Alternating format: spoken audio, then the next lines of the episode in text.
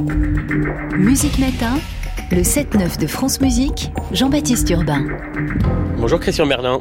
Et bonjour Jean-Baptiste, bonjour à tous. Voix de France Musique au cœur de l'orchestre du lundi au jeudi euh, à midi sur France Musique, le dimanche de 9h à 11h, critique au Figaro. On a donc appris hier soir la mort de Yuri Temirkanov, il avait 84 ans, le chef russe. Pendant plus de 30 ans, de 1988 à l'an dernier, il avait dirigé l'orchestre philharmonique de Saint-Pétersbourg. D'abord Christian, tout simplement, comment, en quoi a-t-il compté dans la direction d'orchestre russe? Oh le, le, moment clairement où euh, son parcours est devenu visible de tous, c'est 1988, c'est la date clé, c'est le moment où il a pris la succession de Yevgeny Mravinsky à Leningrad. Et le Philharmonique de Leningrad, il faut bien se représenter ce que c'était, c'était le poste en vue, le poste le plus important de la vie musicale russe et soviétique. Mravinsky y avait régné pendant 50 ans, euh, un règne absolu d'une main de fer avec une discipline musicale extraordinaire et des versions de référence qu'on connaît tous de Tchaïkovski par exemple. Donc c'était un enjeu absolument formidable de lui trouver un successeur. C'était Mirkanov qui a eu la place, on le connaissait mal euh, en Occident, il était en lice avec quelqu'un d'autre, il faut peut-être rappeler ça. Euh, Maris Jansons euh, était aussi euh, sur le coup. Les deux avaient euh, le point commun d'avoir été assistants de Mravinsky. Je pense que ce qu'il a emporté à l'époque en faveur de Temirkanov, c'est qu'il était déjà dans la place. Euh, les 20, les 20 années précédentes, il avait fait euh, sa carrière à Leningrad, d'abord en étant directeur musical euh, de l'orchestre symphonique de Saint-Pétersbourg, enfin Leningrad à l'époque, euh, c'est on va dire l'orchestre B, euh, mais au sein de la Philharmonie. Et ensuite, il avait été directeur de l'opéra qui s'appelait Kirov sous l'époque soviétique et qui s'est réappelé Mariinsky après. Donc, on peut dire qu'il a gravi les échelons, si vous voulez, et c'était une sorte d'évolution naturelle. Il, à l'époque, je me souviens que je l'avais trouvé un petit peu culotté parce que dans les interviews, il disait en gros qu'il fallait rajeunir euh, tout ça, dépoussiérer, parce qu'à la fin, Mravinsky n'était plus tout à fait à la hauteur de, sa tâche. J'avais trouvé ça un peu insolent, mais bon, c'est l'insolence de la jeunesse. Et puis voilà, il, il a euh, aidé l'orchestre à, franchir cette étape qui a été euh, la fin de l'Union soviétique, euh, l'ouverture euh, du rideau de fer, donc de l'internationaliser, de le rajeunir, et puis c'est ce qui a permis aussi à sa carrière internationale de démarrer.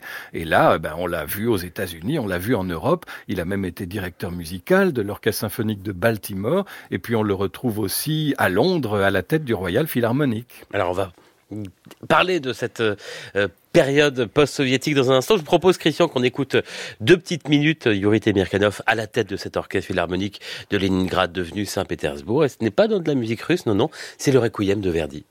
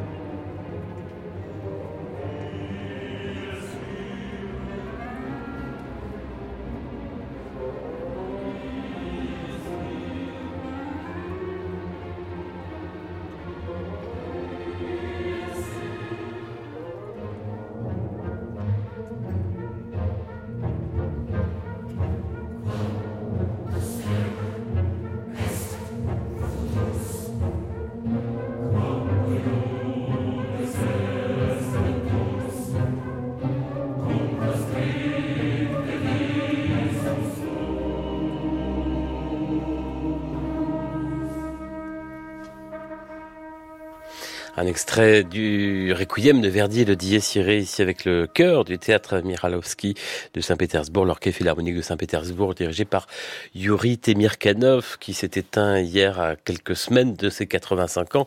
On évoque avec Christian Merlin en direct avec nous ce grand chef russe. Vous avez parlé de cette période de l'Union soviétique, ensuite à la chute du rideau de fer, cette carrière internationale. Mais en Russie, qu'est-ce qui s'est passé pour Yuri Temirkanov une fois que l'Union soviétique euh, est tombée ben, C'était un défi pour lui. Il fallait maintenir le, rayonnement et développer même le rayonnement euh, international de l'Orchestre philharmonique de Leningrad. Alors, il y a bien réussi, euh, mais euh, avec un, revers de, la médaille, c'est que l'orchestre a été très vite très dépendant des tournées internationales. Alors, pour nous, j'allais dire pour le meilleur, on en a bénéficié, puisqu'il venait au moins une à deux, si ce n'est pas deux fois par an au théâtre des Champs-Élysées. Euh, Vous-même, Jean-Baptiste, vous l'avez vu euh, à Nantes quand vous étiez tout Absolument. petit. Et donc, ça, ça c'était vraiment une manière de se familiariser avec cette figure de chef euh, euh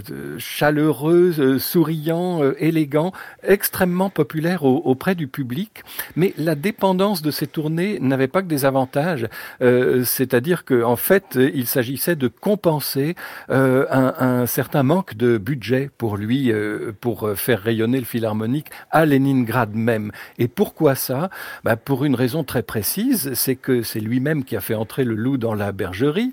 Euh, il a promu euh, l'un de ses meilleurs disciples, qui s'appelle Valéry Gergiev, et il l'a fait nommer à sa succession à l'opéra, euh, qui est donc passé de Kirov à Mariinsky. J'ai pas besoin de vous raconter la suite. On, a tous vécu l'extraordinaire essor du Mariinsky au niveau mondial, soutenu en plus par le régime de Vladimir Poutine, alors que Temirkanov s'est toujours plus ou moins euh, débrouillé pour rester en dehors de la politique. Par exemple, sous l'époque soviétique, il n'était pas membre du, Parti communiste. Si bien que c'est Gergiev qui a tout récupéré, et je me souviens d'interviews où Temirkanov disait que euh, il était un peu frustré euh, parce que il n'avait pas assez d'argent pour attirer de grandes baguettes euh, de grands chefs internationaux à Saint-Pétersbourg. Et puis peut-être autre frustration pour lui, c'est que pendant ses tournées, on lui demandait la musique russe, toujours Tchaïkovski, Rimsky-Korsakov, euh, même jusqu'à Shostakovich, qu'il faisait très bien, c'est une affaire entendue, mais il savait faire plein d'autres choses. Et, et j'avoue que une rare fois où il a fait une première de Mahler au théâtre des Champs-Élysées, ça avait beaucoup d'allure, une deuxième de Brahms aussi, je me souviens, mais le coup suivant, on retournait à Casse-Noisette, euh, pathétique ou chez Razad. Euh, Christian, d'un mot, est-ce qu'il a fait école, Yuri Ah oui, oui, parce que il enseignait, lui-même est un disciple d'Ilya Moussine, qui est le fondateur de l'école de, Saint-Pétersbourg, qui est une grande école de direction d'orchestre, d'où sont issus aussi Gergiev, euh, Bishkov et autres. Et, par exemple, si vous regardez bien Tugan Sokiev, dirigé à main nue comme Temirkanov, sans baguette, avec ces sortes de sémaphores un peu étranges, mais très élégantes et, et chorégraphiées, vous retrouvez la trace de son maître Temirkanov. Christian Merlin, merci beaucoup. Au cœur de l'orchestre, c'est dimanche de 9h à 11h, l'intégrale de votre série consacrée cette semaine à l'une de vos grandes passions, Wagner et l'orchestre. Merci Christian. À bientôt, Jean-Baptiste. Yuri Temirkanov qui dirige ici euh, le Royal Philharmonic Orchestre de Londres, dont il a été chef principal durant quelques années dans la décennie 90. C'est l'un de nos bis préférés, Christian, n'est-ce pas, le pas de deux de Casse-Noisette de Tchaïkovski?